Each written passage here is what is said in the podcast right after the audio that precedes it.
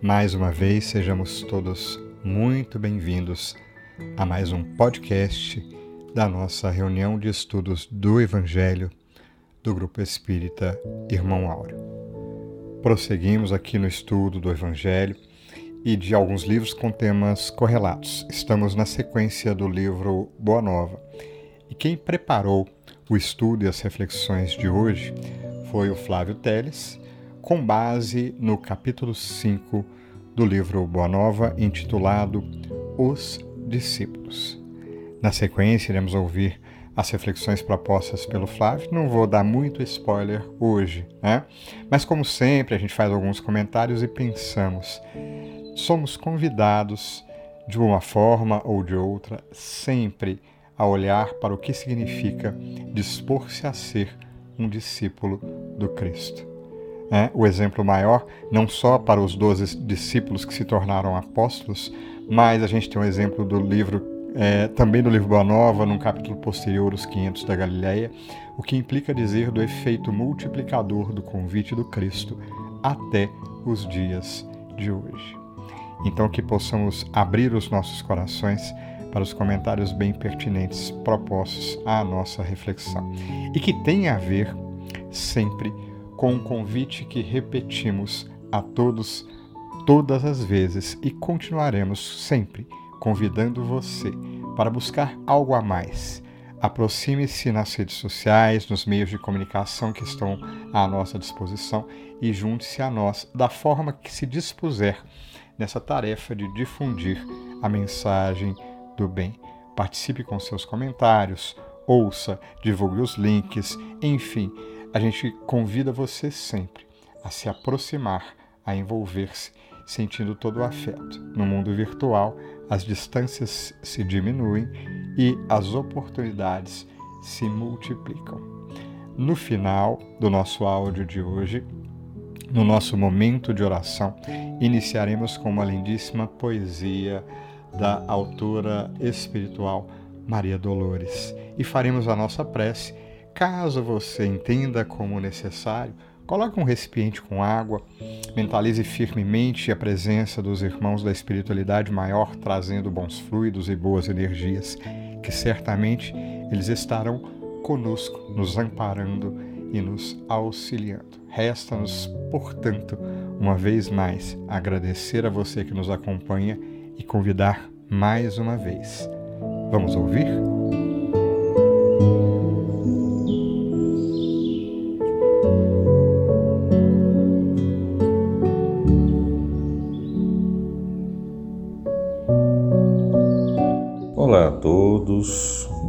Bem-vindos mais uma vez ao nosso estudo do Evangelho e nós estamos estudando agora o livro Boa Nova, de Humberto de Campos, do irmão X.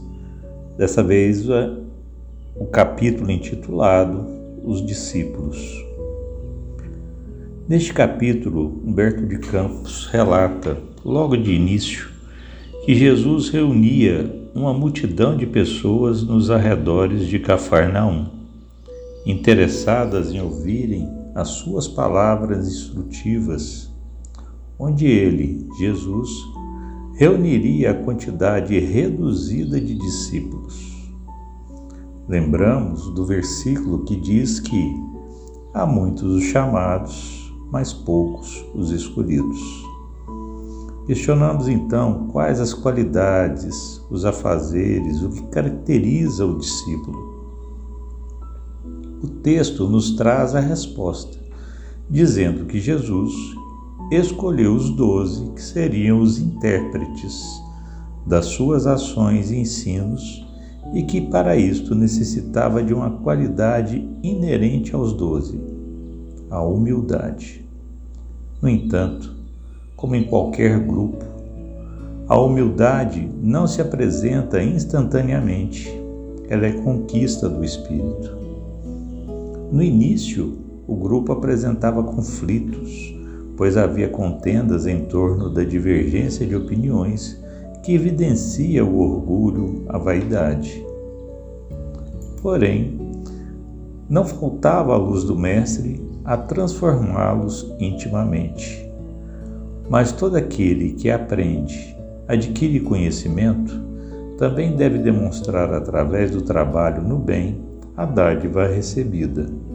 Jesus os chama à casa de Pedro e ministra as primeiras instruções com vista ao grande apostolado, conforme relatado no capítulo 10 do Evangelho segundo Mateus, e que Humberto de Campos descreve tão bem. Diz ele: Amados, entrou Jesus a dizer-lhes com a mansidão extrema: Não tornareis o caminho largo por onde anda toda a gente levada pelos interesses fáceis e inferiores, buscareis a estrada escabrosa e estreita dos sacrifícios pelo bem de todos. Também não penetrareis nos centros das discussões estéreis à moda dos samaritanos, nos das contendas que nada aproveitam as edificações do verdadeiro reino nos corações com sincero esforço e diantes em busca das ovelhas perdidas da casa de nosso Pai, que se encontram em aflição e voluntariamente desterradas de seu divino amor. Reuni convosco todos os que se encontram de coração angustiado e dizei-lhes de minha parte que é chegado o reino de Deus. Trabalhai em curar os enfermos, limpar os leprosos, ressuscitar os que estão mortos nas sombras do crime ou das desilusões ingratas do mundo. Esclarecei todos os espíritos que se encontram em trevas, dando de graça que de graça vos é concedido. Não exibais ouro ou prata em vossas vestimentas, porque o reino do céu reserva os mais belos tesouros para os simples. Não ajunteis o supérfluo em alforjes, túnicas ou alpercatas para o caminho, porque digno é o operário do seu sustento.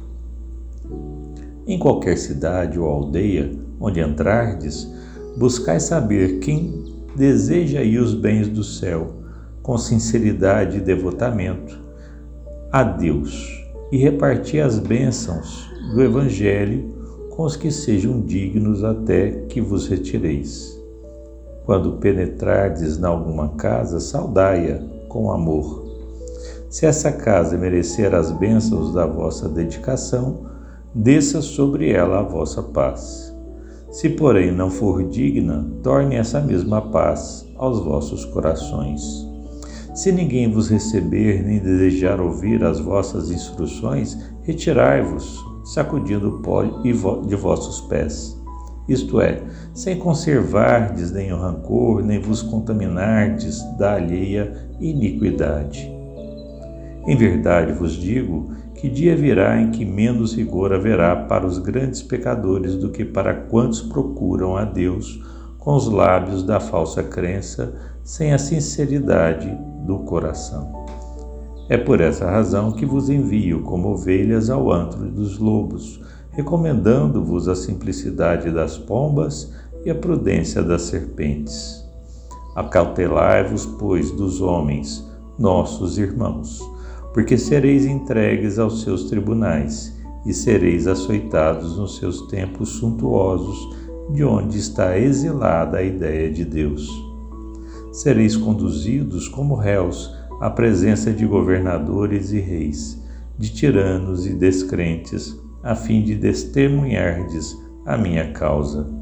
Mas nos dias dolorosos da humilhação, não vos dê cuidado como a vez de falar, porque minha palavra estará convosco e sereis inspirados quanto ao que houverdes de dizer. Porque não somos nós que falamos, o Espírito amoroso de nosso Pai é que fala em todos nós. Nesses dias de sombra em que se lutará no mundo por meu nome, o irmão entregará à morte o próprio irmão, o pai, os filhos, espalhando-se nos caminhos o rastro sinistro dos lobos da iniquidade. Os que me seguirem serão desprezados e odiados por minha causa, mas aquele que perseverar até o fim será salvo. Quando, pois, fordes perseguidos numa cidade, transportai-vos para outra, porque em verdade vos afirmo que jamais estareis dos caminhos humanos sem que vos acompanhe o meu pensamento.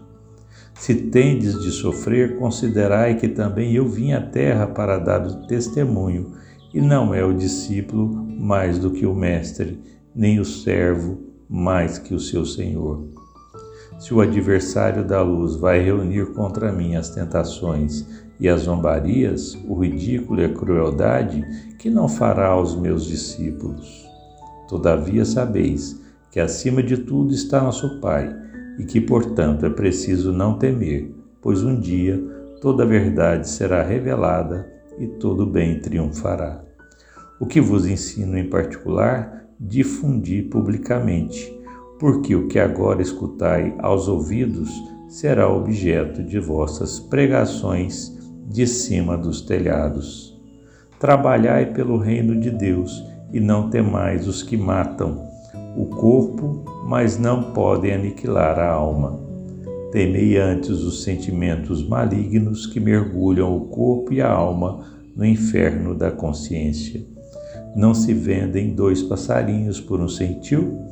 Entretanto, nenhum deles cai dos seus ninhos sem a vontade de nosso Pai. Até mesmo os cabelos de nossas cabeças estão contados. Não temais, pois, porque um homem vale mais que muitos passarinhos.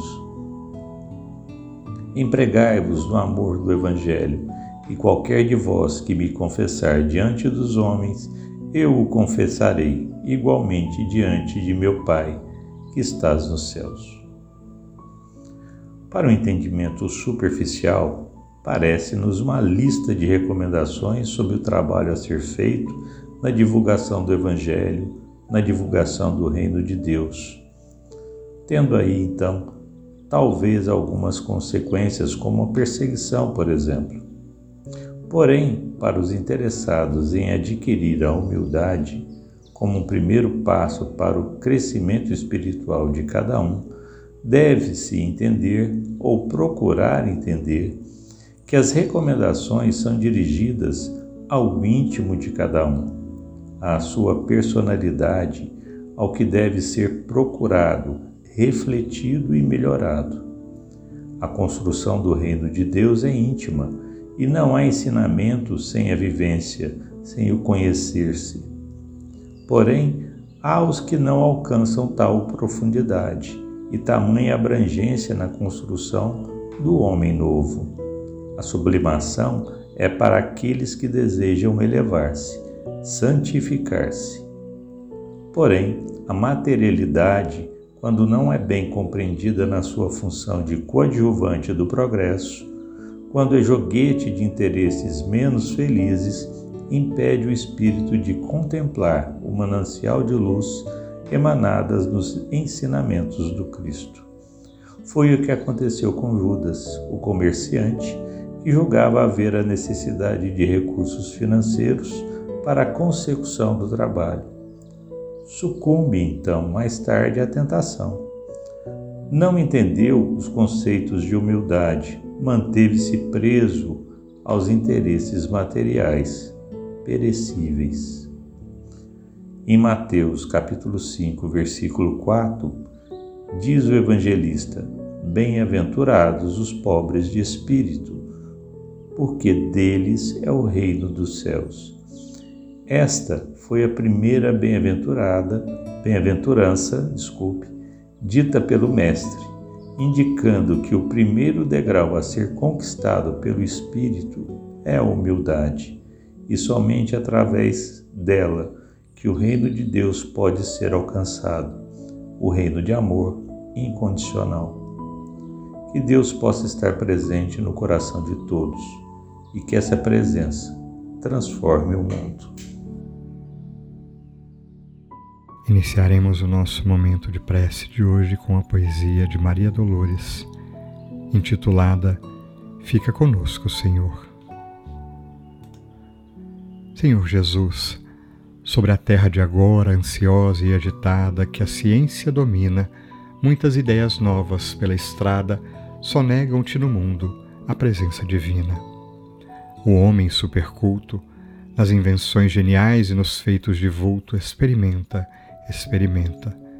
Entretanto, Senhor, por mais se lhe permite revelações dos céus, sem pausa e sem limite, ei-lo na indagação em que não se contenta.